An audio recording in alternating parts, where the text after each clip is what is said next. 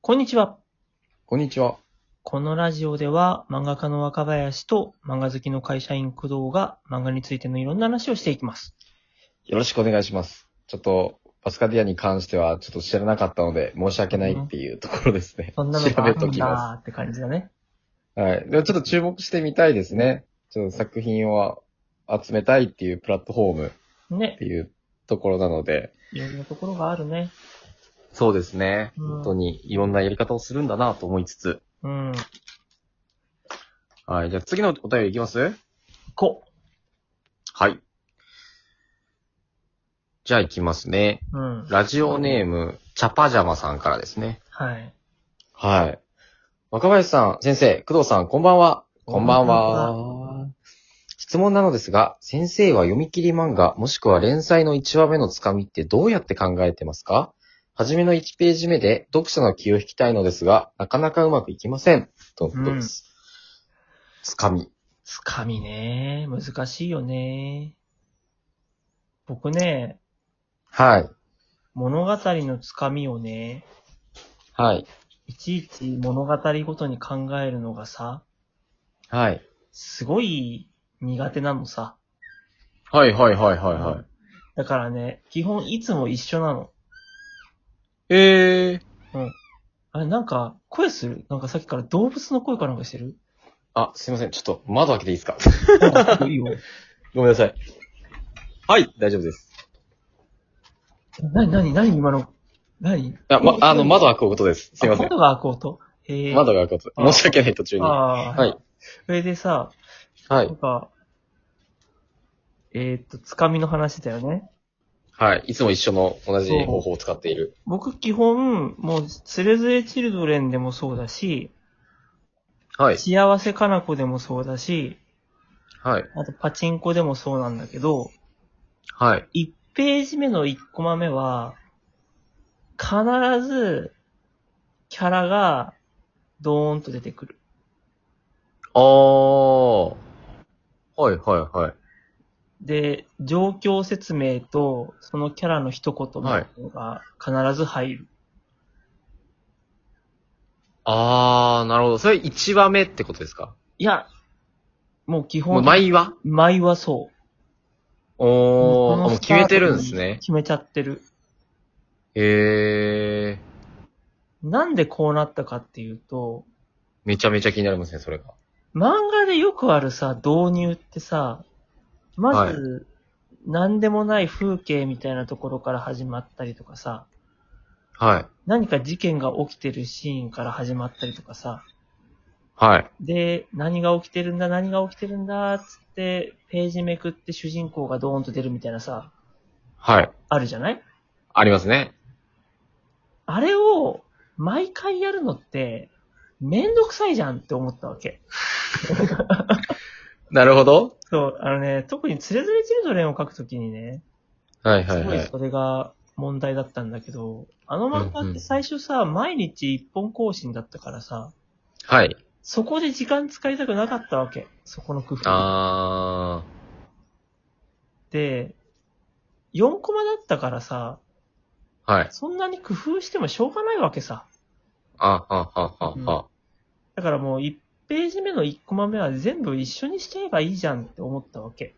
あー、なるほど。そう。で、そうなると何がいいか一番考えた末、もう、今回の主人公はこの人っていうのをやるっていうのが一番手っ取り早いっていう結論に至ったわけ。まあ確かに状況すぐ把握できますよね。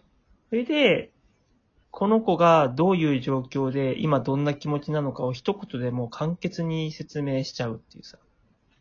うん、うん、うん、うん。っていうのをやっとけば、まず滑らんっていうさ。うん、うん。滑らないし、もう一コマで説明が終わるみたいなさ。うん、うん。こんなわかりやすい漫画ないじゃんみたいなさ。なるほど。そうそう。あとは読むだけみたいなさ。あー、でもそれはやっぱり4コマだからっていうのは大きいんですか4コマだからっていうのは最初大きかったんだけど、はい。これが他のどの漫画を描くにあたっても、実は使えるってことに気づいてしまって、うん、うん、うん。そっからはもうずっとそれしかやってない。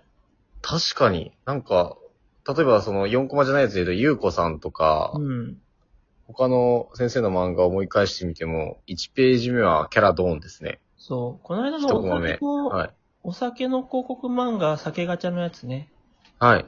あれでは、なんか、久々にキャラを外したけど、うんうん。まあでも結局、一番見せたいものをドーンと最初に持ってくるっていうのは変わらないかな。うん。うーん。そうそう。だから、ああ、決めてるの面白いですね。でも。一番最初のコマに一番見せたいものをまず置いちゃうっていうことをやるっていうのがね、うんうんうん。一応もう僕決めちゃってる。うーん。他のパターン、でも他の漫画とか読んでると結構いろいろパターンありますよね。うん。なんか最後のオチを最初に持ってくるとか。はいはいはいはいはいはい。なんかつかみの最初って結構パターン化されてるんですかね。そういうわけでどもうなかい。なまあでも人によるよね、やっぱその辺の書き方は。うーん。なんか、はい。僕はもう、これが主人公ってわかるっていうのが、とにかく人に興味を持ってもらう一番最速最短のパターンだと信じてやってるので、うんうんうん、ううんん。そうだね。まあ他の人にもお勧めできるやり方。そうだね。それでよくないって思ってる。うーん。ちなみに、この方法はさ、一番最初ね、あの古い映画なんだけど、はい。あのね、ペーパームーンっていう映画があって、ペーパームーこン。う白はい。黒のね、古い映画なんだよ。はいはいはい。で、その映画の一番最初のカットがね、うんうん。主人公の女の子が、呆然と立ち尽くしてる絵の顔のドアップから始まるの。うんうんうんうん。何にも言わずに突っ伏してるっていう顔のドアップだけが最初打ち出す、映し出されて、へえ。で、次に画面引いて、ここは墓場です、みたいな説明が入って、はいはい。で、この子の親が今亡くなりましたっていう説明が入ってって、はい。さあどうしようみたいなことなんだよね。へえ。で、それを見たときに、うんうん。なんか、映画のファーストしカットうんうん、うん。で、俺今まで何にも意識せずに見てたけど、はい。一番最初にキャラのドアップって新しくないって思ったわけ。うんうんうんうん。大体なんかさ、すごい空撮で街を見下ろす絵とかさ、うんうなんかん。何が起こってんのかよくわかんない絵とかさ、うんうんうん。そういうのがよく見るやつかなとか思ったけどさ、ファースうトんカットうん。キャラの顔面のドアップなんだと思って、うーん。わかりやすい、確かに。わかりやすいって思って、それをね、参考にした。あうあ。んでもなんか、その話聞いてると、他の映画のやつとかも参考になりそうですね。だってさ映画って結構つかみ、最近、いろんなパターンやってますし、うん。力入れてそうだなと思ったりもしますけどね。ねちなみにさ、はい。僕それから映画のファーストカットってすげえ意識しながら見ることになってんだけどさ、はいはいはいはい。あの、ダークナイトってあるじゃん。はい。ダークナイトの一番最初に画面に出てくるのって、あの、もう、あの、スタッフの名前とかそういうの全部抜きにして、うんうんうん。最初に出てくる絵って何か覚えてますえー、覚えてないですね。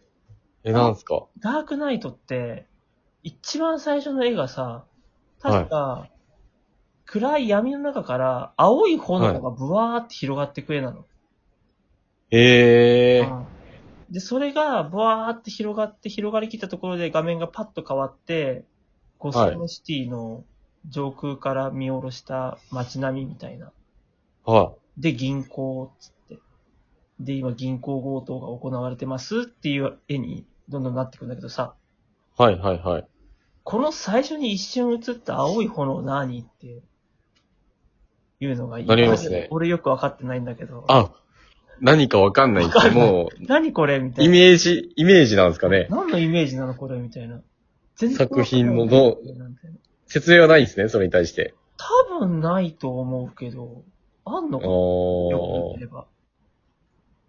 でもなんか、最近の例えば海外の映画とか見たら、なんか人の足元から始まるとか。あるね、なんあかるね。結構、なんか凝ったやつというか、凝ってるのかわかんないですけど、そうですね。なものがうんあるイメージとかがありますね。日常シーン。と主人公顔面ドーンは確かに映画あんまないですかね。どうかななんかあったかなありそうっちゃありそうだけど、多分ないかなそうなんだよね。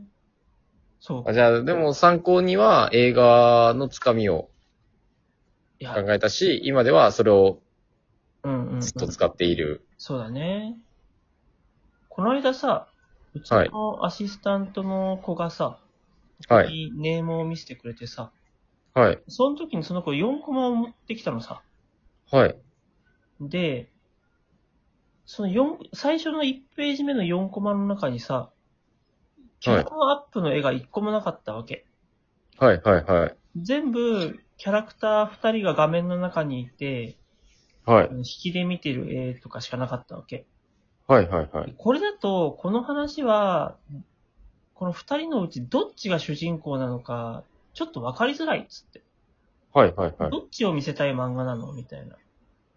で多分この漫画で見せたいのは女の子の可愛さだと思うから、女の子のアップの絵を、この4コマの中のどっかに入れなっつって、はい。